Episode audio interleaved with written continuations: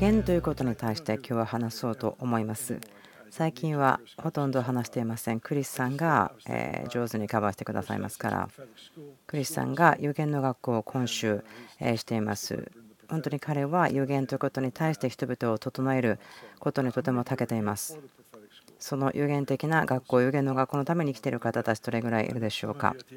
多分ですね、私が空港に帰ってきた時ですね、金曜日とか土曜日に LA から帰ってくる時ですけども、大体知ってる方いらっしゃると思うんです。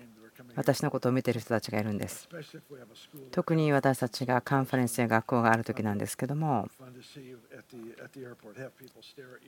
空港に行くとですね、そのカンファレンスのために参加する方たちがじっと私を見つめているんで、ああ、まただなと思うんですね。はい、ところで、えー、素晴らしいようになるともちろん分かっています。その有限的なスクールですね。私が話したいことはこれですけれども、もちろん御言葉を使いますけれども、すべての信者というのは主によって予言の中に生きる、ファンクションする、そのために召されていると思います。もちろん、予言的な油注ぎ、その有限とかまた有限者、護益者の有限者、それらの違いはもちろんありますね。そのことを今話しているわけではありません。もしですね、あなたがその護益者の有限者だったとしてもですね、別に名刺にそれ書かなくてもいいと思いますけど、それを見たら私はすごくにっこり笑うと思うんですね。ま人々がそのあなたのタイトルを知ってるということを別に問題あるとは思いませんけれどもでもですねここに素晴らしい例があります。バプテスマのヨハネ。イエス様は彼のことを旧約聖書の中で最も優れた預言者だと言っています。誰かがヨハネのところに来た時に聞きました。あなたはこれから来る預言者ですかと。なぜならばその聖書は終わりの日になると偉大な預言者が来ると言ってました。だからヨハネに来たんですね。でもヨハネは私ではありませんと言った。で彼らはイエス様のところに行きました。そしたらイエス様いや彼だよと言ったんですね。とても面白いんです。例えばあなたがもしとても重要な予言的な働き予言的であったとしてもそれはあなたのタイトルではなくてあなたの働きファンクションなんです。働きということがもっと重要です。の方が人々があなたをどう見るかということです。バプテスマのヨハネは私は荒野で叫ぶ声であると言ってたんです。あなたのタイトル持っててもいいんですけどそれを何か大ごとにしないでほしいなと思いますよ。私は非常に大きく笑顔をあなたに向けてしまうでしょう。御言葉に入りましょう。24から読みたいんですけれども、ここでもせ出ていって主の言葉を民につけた。そして彼は民の長老たちのうちから70人を集め、彼らを天幕の間に立たせた。すると主は雲の中にあっておりて来られ、モーセと語り、彼の上にある霊を取って、その70人の長老にも与えた。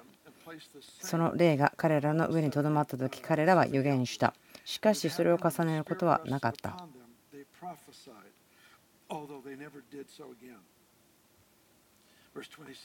26節その時2人の者が宿に残っていた1人の名前はエルダでもう1人の名はメダデであったここでは英語のことなんですけども笑ってしまうんですけれども兄弟がいて1人はエルダット、そしてもう1人はミーダット、エルのお父さん、私のお父さんということになってしまいますね。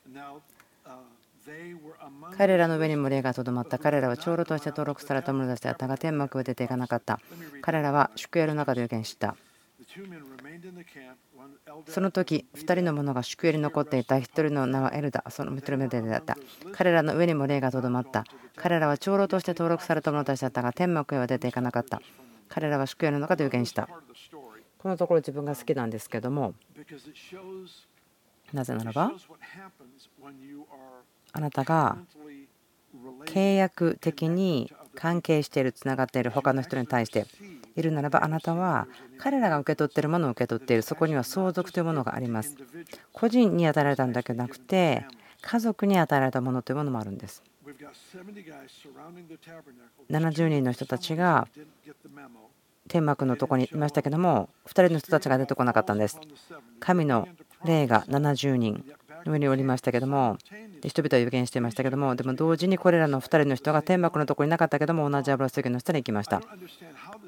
どうやって働くか私は分かりませんけれどもそうなるということはすごく喜んでいます。例えば人々と関係を持っている時に1人がその打ち破りをもらった時にその打ち破りあなたのものでもあります。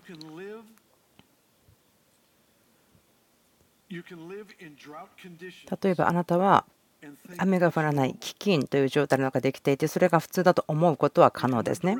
でもそしてレーディングに来たならば例えばその30センチ雨が降ってるとしましょう。そしたらこれは飢饉じゃなくて雨降ってるでしょと思うかもですけどもでも1年間に100センチぐらい雨が降らないと植物に対しては足りないということになってしまいます。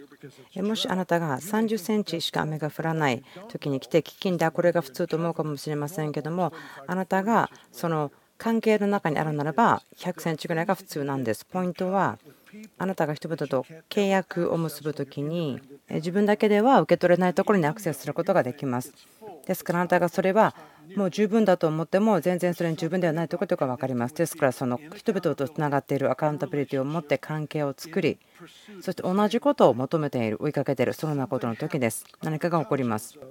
ランディ・クラークさんのその右の手という方がいますけどもその方は驚くようなちょっとバカバカしいシュットのエンカウンターをブラジルで数年前に体験したそうです。それが一晩中ずっと続いていてとても長いですよね。で御言葉で読めるようなことだと思うんですけど本当に極端と思われるようなそして人生が本当に変わってしまうようなこと。彼がブラジルにいた時に彼の奥さんがフロリダで高速道路を運転したんですけどもでも彼女は車を止めなければならなかった。なぜならば彼女は同時に同じような人のエンカウンターをしてたんです。彼女は車を止めなければならなかった。そのエンカウンターの上に。それはどういうことでしょう？その関係ということの益を受けるということです。ベテルのミニストリースクールの時にその生徒さんご夫婦がいてクラスの中で学んでいることができない伴侶の方たちがいますけどでもそうであったとしてもそのクラスルームの中で受け取っているものと同じものをその人を受けることができます。分与の祈りを受けることができます。ですからその関係ということがあなたに何か資格を与えるようなことになるんです。同じ部屋にいたとしなくても。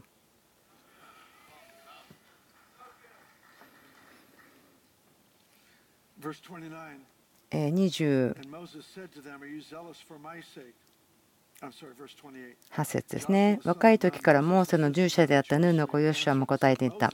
我が主モーセを彼らをやめさせてください。予言をやめさせてください。しかしモーセは言った。あなたは私のためを思っているためを起こしているのか。こういうふうに言うことができますね。私が重要なんではありませんよと言ってるんです。人々が集まっているのは私の賜物です。ですから、あなたについて私についてではありません。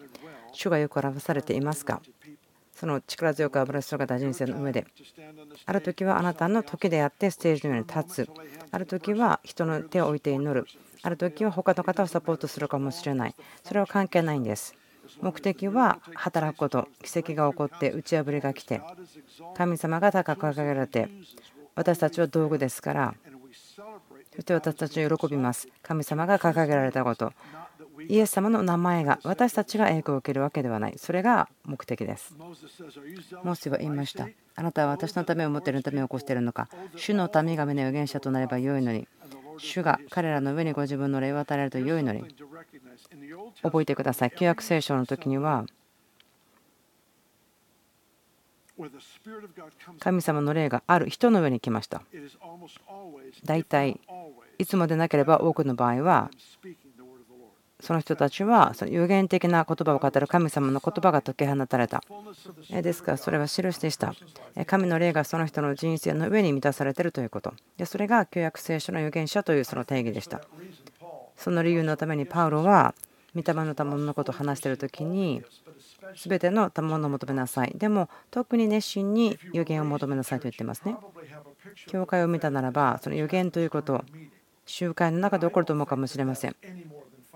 でも私はそれがその5%以上ではないと思うんですね。もっと少ないと思うんです。予言ということは、予言的ということは、私たちが機能し、考え、見る、そして人々にコミュニケーションする方法だと思うんです。ですから始まったり終わったり主が言われますという必要はないと思うんです。時にかなった言葉を与えられた状況の中でそしてそれが神の言葉ならばそれが彼らの人生に身をならせそして彼らを通して神様が栄光を受けるということです。解き放たれる必要があるということです。私たちが神様の言葉を解き放ったならば環境を変えます。私たちがいる季節というのは本当に本当に本当に神様の民が世界で何が起こっているかということに対してのそのはっきりさということを与えなければならない。本当に必要です。政治宗教の例私たちの心を本当につかみたいと思ってるんです。ですからこの2つの領域のことの影響があるところ主の言葉というのが薄められたかまたはそのねじ曲げられたか。で主ははっきりした言葉クリアな言葉国々町にそれを解き放ちたいと思っている。私たちは毎日の人生の中で嘘が周りにいっぱいあります。騙されています。そのメディアというものを見ているならばもう嘘であなたは養われているようなものです。本当に少しのものは意図的に騙す感じですけどもその目的によって導かれて結局それは間違ったものとなってしまう。状況を正しく解釈することができていないということです。ここは注意して話したいと思うんですけれども。でも少し喋りましょう。何年か前ですけども悪魔礼拝をしていた人が改心してイエス様を信じました。そして牧師がその方に毎月お金をあげていたと。そしてそのことをニュースメディアが見つけて調査して牧師が彼に金をあげていると。でそれを大きくえ広げました。牧師がこの人にお金を与えている。そのストーリーを生かしておくためその元悪魔崇拝者が救われたということ。そして彼はゴルフコースの上にそのコンドミニアムに住んでいた。そしてコンチネント・リンカンという航空車を乗っている。でもそれは本当だけど全然本当ではなかったんです。その牧師が彼に大きな額のお金をあげていたというのはそのカウンセリングのためでした。彼のとても虐待を受けた環境のためにカウンセリングが必要でした。そのためでした。そしてそのコンドミニアムゴルフコースの上にというのは公園の上にある普通のアパートでした。そして大きな車というのも結局それは中古車でした。古いものでした。本当だけど本当ではない。そういうことです。こんなことが起こるんですね。その宗教の例そして政治的な例というのは疑うということに対して力を与えます。それをすることによって何か解釈を変えてしまうということです。そのことによってあすごく不愉快だというようなものが立ち上がります。そしてそれは予言的な油注ぎをこう鏡のように映します。有限の油注ぎの偽物です。その不愉快にされたという例が立ち上がるとはっきりした確信があって何かされなければならない言われなければならないと思ってでもそこで気が付いていないのはその情報というのはその欺きの例から来てるということ。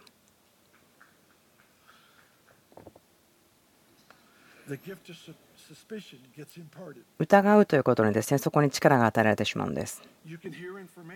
情報を受け取ることはできるでしょう。そして正しく立ち上がるかもしれません。あなたの確信が正しくても情報が間違っていると気がつかないかもしれません。あなたが間違って診断してしまったらその取り扱い方も間違ってしまいますね。ですからこんな経験があります。あまり普段このこと言いませんけれども飛行機を降り空港にいる時に私をですね呪うようなそのクリスチャンがそのひどい言葉を私に言うことがあります。なぜか。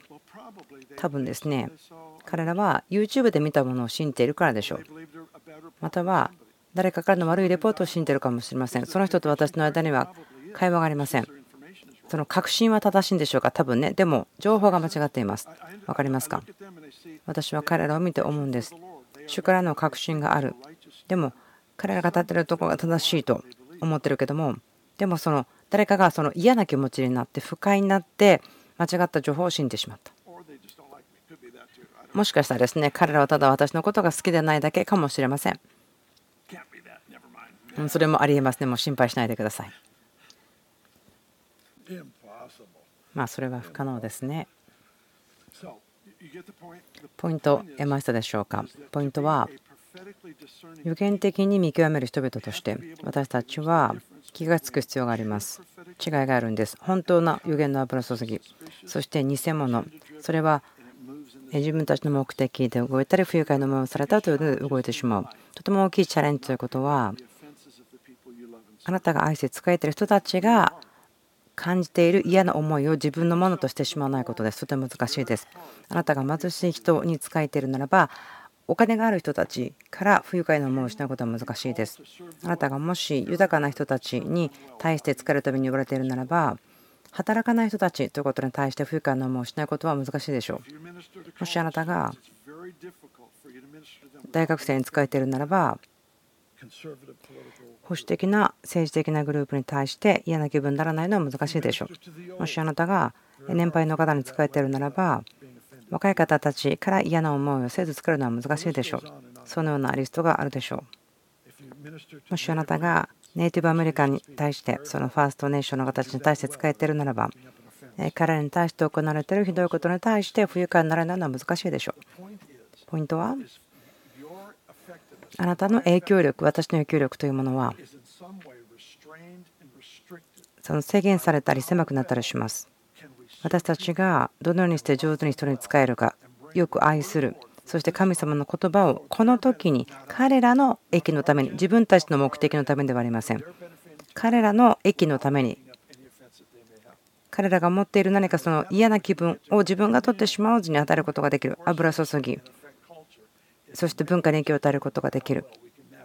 私たちがこのようなことでこの嫌な気分とか自分が傷つけられたそう思わないで済んでいくことにかかっています。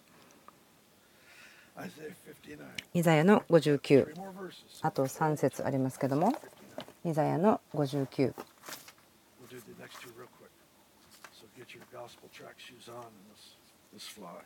忙しくここから行きたいんですけども。イザヤの60章はですねここにしばらくいれば自分の人生が変わる変わったその御言葉だということは分かっていると思うんですけれども。この沖を輝けた男ですけども本当に信じていますそれは今予言的に今だと思っています。でもその最後のところ59章ですけどもこう言うんです。21節。イザヤの59主は仰せられる。あなたの上にいる私の霊。私があなたの口に置いた私の言葉はあなたの口からもあなたの子孫の口からも末の末の口からも今よりとこしえに離れないと主は仰せられる。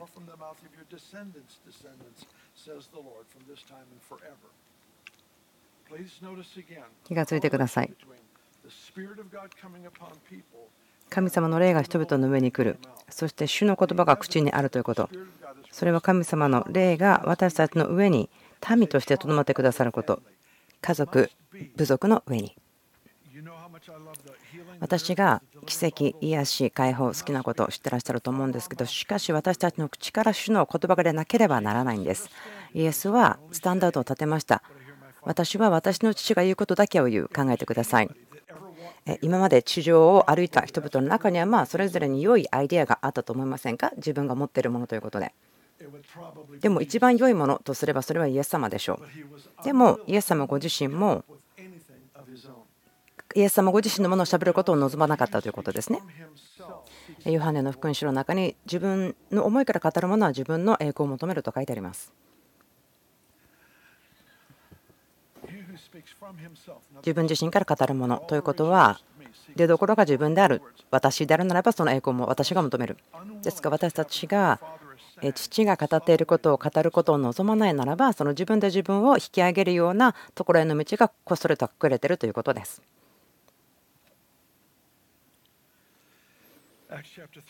人の働きの3章、素早くいきたいと思うんですけれども、大丈夫でしょうか？そうであるといいと思いますね。人の働き3章。ここは素晴らしい予言的な箇所です。精霊が注がれた後ですね、2章で注がれた後のところです。24節またサムエルをはじめとし彼に続いて語ったすべての預言者たちも今の時について述べましたあなた方は預言者たちの子孫ですまた神がアブラハムにあなたの子孫たちによって地の諸民族は皆祝福けると言ってあなた方の父祖たちに結ばれたあの契約の子孫ですあなた方は預言者たちの子孫ですまた神がアブラハムにあなたの子孫によって地の諸民族を皆祝福を受けると言ってあなたの人たちと結ばれたあの契約の子孫です。イザヤの58のところはイスラエルという国に与えられているものです。でも予言的にはそれは先のことを語っていてそれはあがなわれた国それはキリストの教会ですけれどもここはっきり言っています。これはキリストの体に語っていますね。これは本当にはっきりしています。キリストの体に対して語られているものです。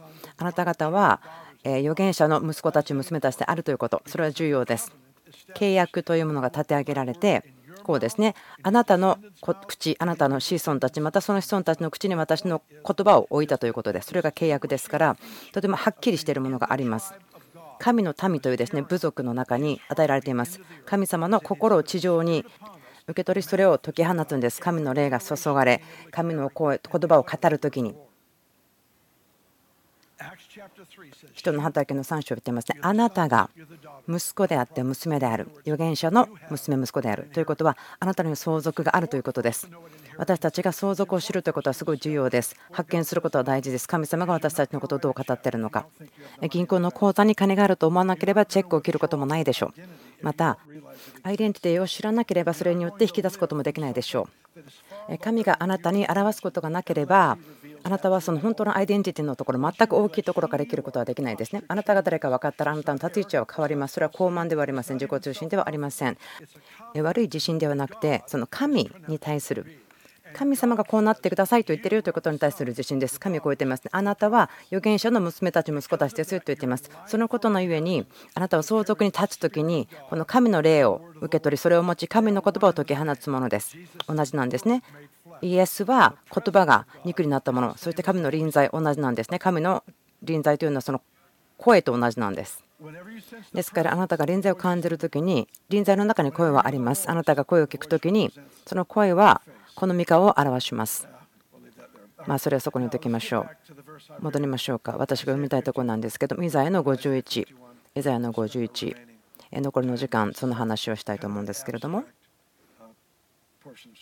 まあ、えっと、箇所からぎゅっとこう絞り出して語るようなことをしたいと思うんですね。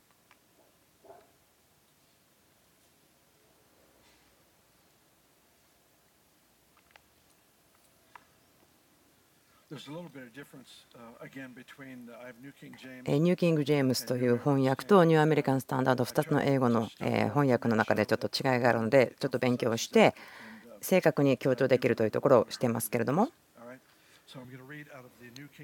ニューキング・ジェームスの翻訳からいきますね。で、またそこから話をします。イザヤの51ですけども、私、この私があなたを慰めるのに、恐れるあなたは何者なのかというふうに英語では言っていますね。分からなかったかもしれません。主が現れ、こう言うんですね。私、この私があなたを慰めるんですよ。あなた自分のことどう思ってるんですか？心配しちゃうなんて恐れちゃうなんて。私が恐れてる時に私はパパがパパダディお父さんに慰めてくれてですね肩をパタパタ叩いてですねあ大丈夫だよと言ってほしいんですね。私あなたの前に行きますよ。私があなたのために敵を追い出しますよ。守りますよ。でもこのケースの時には神様はそれをすることを選ばなかったんです。こう言うんです。私が、この私があなたを慰めるんです。恐れてしまうということはあなたは自分のことをどう思ってるんですか？あなたは心配する権利なんてあるんですか？と言ってるんです。あなたはそのように聞きたくないかもしれませんけれどもでもそのようにした時に神様は語られるんですね。ある部分嫌だと思うかもしれませんけど考えてください。もし私が内側を向いてしまうならばあしまったこんなことが起こってるこんなこと今自分ではこんなことが起こってるこんなことこんなこと。といったらですね恐れでいっぱいになってしまうんですね。恐れというのは時々自己中心またはそのわがままということの表れです。理由があります。それは失ってしまったからです。この天を広げた方というのをですね見失ってしまったからですね。天を広げた方ですよ。ご自身がこの箇所で言ってますね。あなたを慰めるものが私だよと言っています私はその神様のことを忘れてしまった。そうすると恐れを持ってしまうんですよね。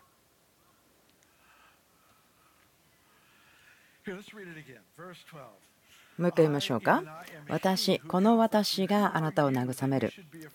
なのにあなたは何者なのか死ななければならない人間や草にも等しい人の子を恐れるとは。これはその人を恐れるということを神様が取り扱っているところですよね。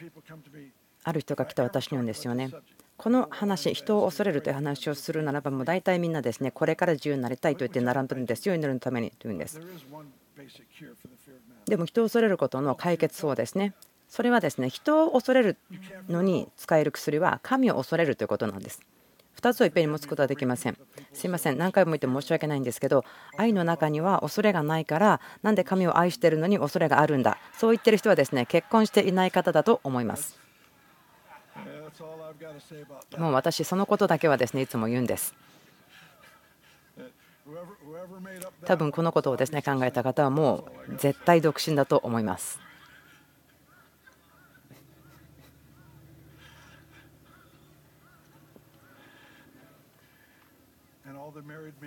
結婚している方、男性はアーメンと言いましょう。はい、12節もう一度見ますよ。私の妻があっちの列に並べなさいと言ったからいるんだ、これはですね、えー、録音の中に入っていない先ほどのジョークです。そのことを話しましたけれども、私、その時に言ったジョークが今日のこのための予言的なことだったとは分かりません、でもそうなんです。12節。私、この私があなたを慰めるあなたは何者なのか死ななければならない人間や草にも等しい人の子を恐れるとは。天を引き延べ地のもといを定めあなたを作った主をあなたは忘れ一日中絶えず虐げる者の憤りを恐れている。まるで滅びに定められているかのようだ。その虐げる者の憤りはどこにあるのか。ここで分かりますか？恐れということに対して。あなたは人を恐れる時にその人たちを恐れることによって神様のようにしてしまうんですね。神を恐れるべきなところに人を恐れてしまう。本当に悔い改めてください。悔い改めるだけですよ。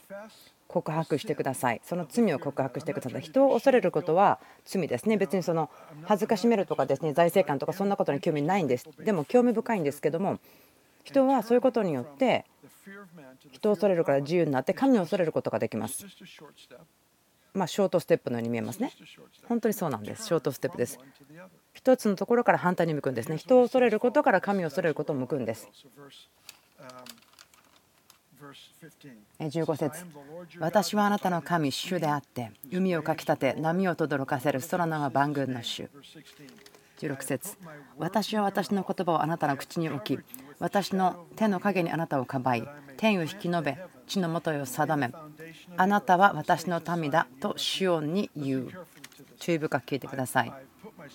私は私の言葉をあなたの口に置き、それは意味はですね、私の霊をあなたの上に置き、私の手の影にあなたをかばいております。興味深いんです、ここ。主は守ります。祝福したものを守ります。言葉を覚えてますか？神様のご好意が私を盾のように覆っている。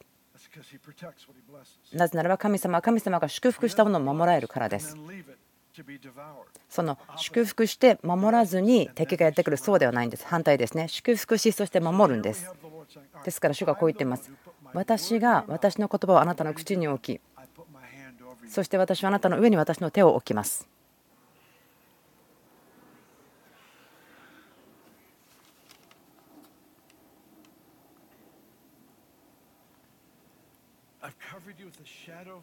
私の手の影にあなたをかばい。天を引き延べ地のもとを定め。あなたは私の民だと主に言う。ニューアメリカンスタンダードは言ってます。その天を立て上げると言っています。立て上げるという言葉。ニューアメリカンスタンダードのスタンディーバイブルで勉強しましたけども意味は植えるという意味です考えてください。あなたの口に私の言葉を置き私の手の陰でそれを守りなぜならば私はあなたを通して天を植えたいからである。硬い土台を地に立て上げたいからです。これは旧約聖書です。これはウォームアップ温めているんですね。何のためかというと天があるように地でも行われるように地に天が来るようにというこのことです神様は表していますそれはプロセスのことですけれども道具のことです一つの世界のリアリティをもう一つの世界のリアリティに解き放つことに対して立て上げる時です。ここに強い土台を立てたらこの強い土台の上に天を地上に下ろそうということ立て上げようということそれはどのようにして行われますか？宣言することを通してです。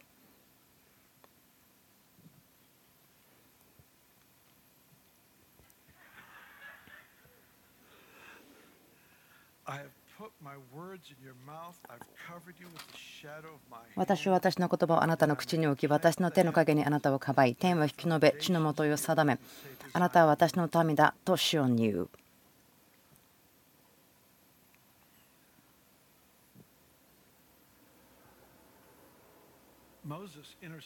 モーセは取りなしをしました。すべての神の民が予言すればいいのにと。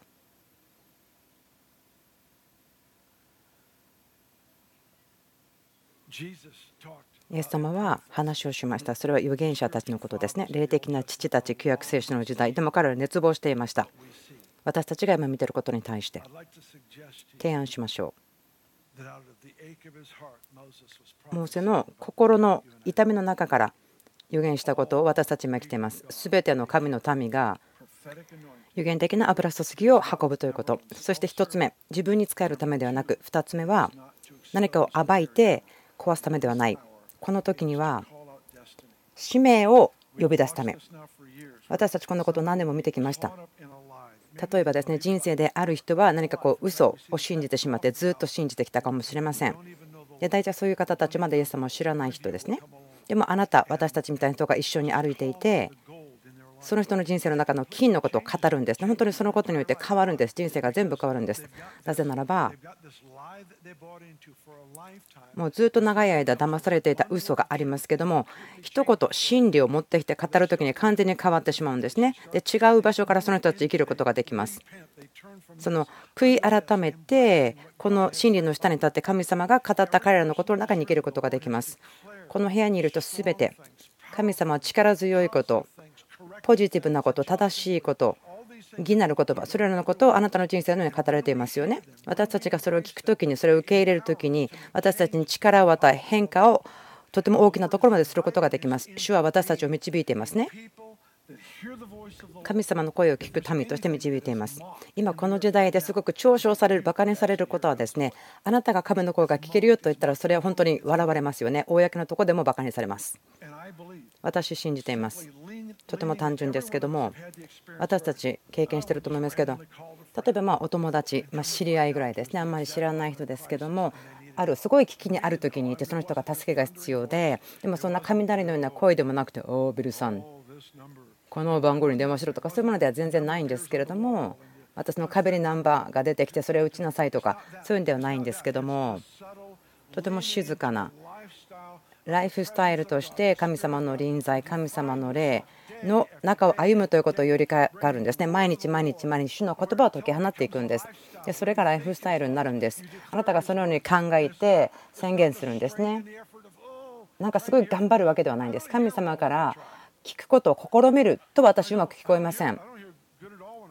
自分が頑張って聞こうとする時に全然うまく聞こえませんよ。私がすることは時々癒しの集会があったりとかする時。自分が他の場所にいる時でですね癒しの集会がある時に行きますが礼拝の時に私人々の間をうろうろして癒しの必要な人のために祈ります。なぜならば自分分かってるんですね。そのまはいこれから癒しの時にしますよっていうとすごいみんな癒されようと思って頑張りすぎちゃってですね働かないんです。信仰は努力ではありません。神様が聞くことというのも努力によってくるんでもありません。委ねることから来ますよ。信仰というのはその委ねることからの結果ですから、ある人はすごく頑張ってですね、神様の栄光のために生きるんだ、でも聞こえない。でもあなたが疲れたら、神様の声すぐ聞こえますよ。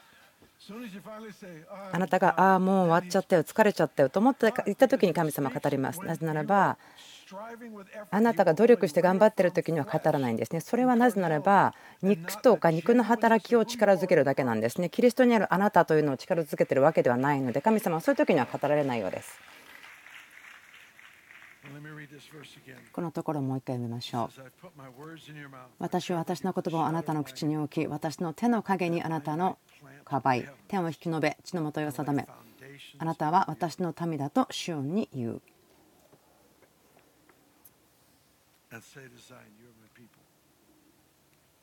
あなたは私の民だとシオンに言う。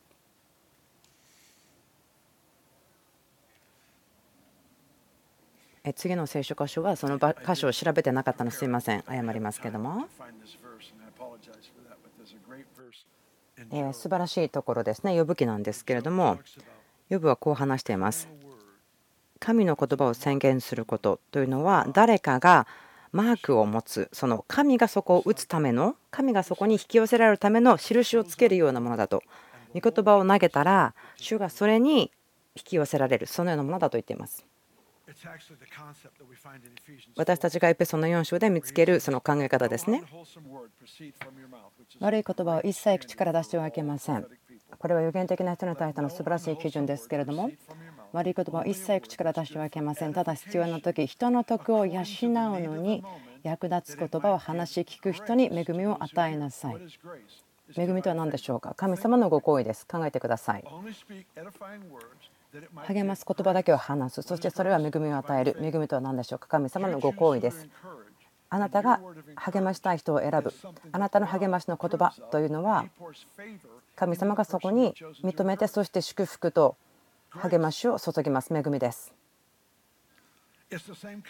同じ考え方ですよ。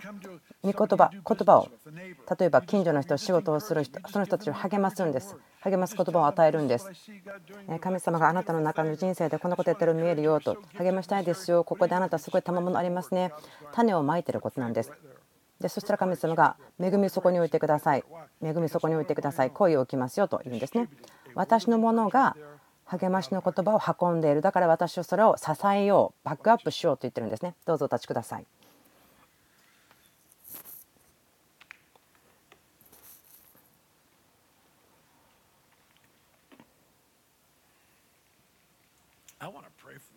祈りたいですね。予言的な油注ぎのために。私あなたが笑うと思うんですけど話しますよ少し話長いですけど。リバベルにいた時に私たちが予言的とか予言ということを始めた時の話ですけど予言的なものはゼロでした。もう予言的なネズミもいない。予言的な飲みもいないぐらいでした。本当にゼロでしたよ。私たちがそこに移った時ですね。で男性たちがですねテーブルの周りに座ってもらって。私の右側にいる人イエス様が今ここに入ってきたらここで何言うと思うって言ってその方考えてたんですね。ああ多分こんな風に言うと思うよってぐるっと一回りしたんですね。でその後にですね私言ったんですね気がつけましたか？あなたは今皆さん予言したんですよ。ええああ簡単なの？こんなでいいの？努力する時にはそれができないんです。あなたがリラックスしてて自分は誰と神様の臨在の中にしっかりとどまっている時に自然に出てくるんですね。語ることができます。命を与える言葉を語ることができます。手を挙げてください。出してください。予言的な油注ぎのために祈ります。あなたが予言的な油注ぎマントルを増加してください。神様私たちを助けてください。助けてください。助けてください。助けてください。その清くそしてリアルであるように助けてください。私たちの町に上手に使えることができるように助けてください。感謝します。アーメンもう少しだけですね、ちょっと待ってていただいていいですか？まだイエス様を知らないという方たちがいますよね。今日ここに、あでも私この場所を自分を神と正しい関係を持つまで帰りたくない、その罪の許しが必要だ。そしてこの家族に個人的にいられるということが必要ならば、どうぞ手を挙げてください。祈りましょう。どうぞ手を挙げてください。そちらにいますね。はい、手を挙げてください。そこにいますね。そこにいらっしゃいますね。はい。もう自分がこのイエス・キリストという人を知るまでここから帰りたくないという方、手を挙げてください。えオーバーフロールーム2つありますけども、どうぞそのルームも同じですから、同じことを言ってください。私、こう言いたいです。今、手を挙げた方たち、どうぞ前まで来てくれますか？そして、えあなた方と祈る方たちがいます、フリーダムチームというんですけど、いますから、どうぞ来てください。また、オーバーフロールームの方たちもどうぞ、そこでお祈りすることができるように、こちらに来ていただいてください。あなた方のためにお祈りします。もう一日の中でこの時間が一番大事ですからこの一日の中でとっても大事な時間です。私たち祈ります。主がこの方たちを触れてくださって力強く触れてくださって、えフリーダムチームの方どうぞもう少し前に来てください。ミニストリーチーム前に来てくださいますがそのためにちょっと皆さん席を移動するのをお待ちください。奇跡あなたの体に必要な人人生に奇跡が必要な人。本当にことこと普通ですね。イエス様が人々に触れ癒すのは普通ですから。はいどうぞ次の方アナウンスお願いします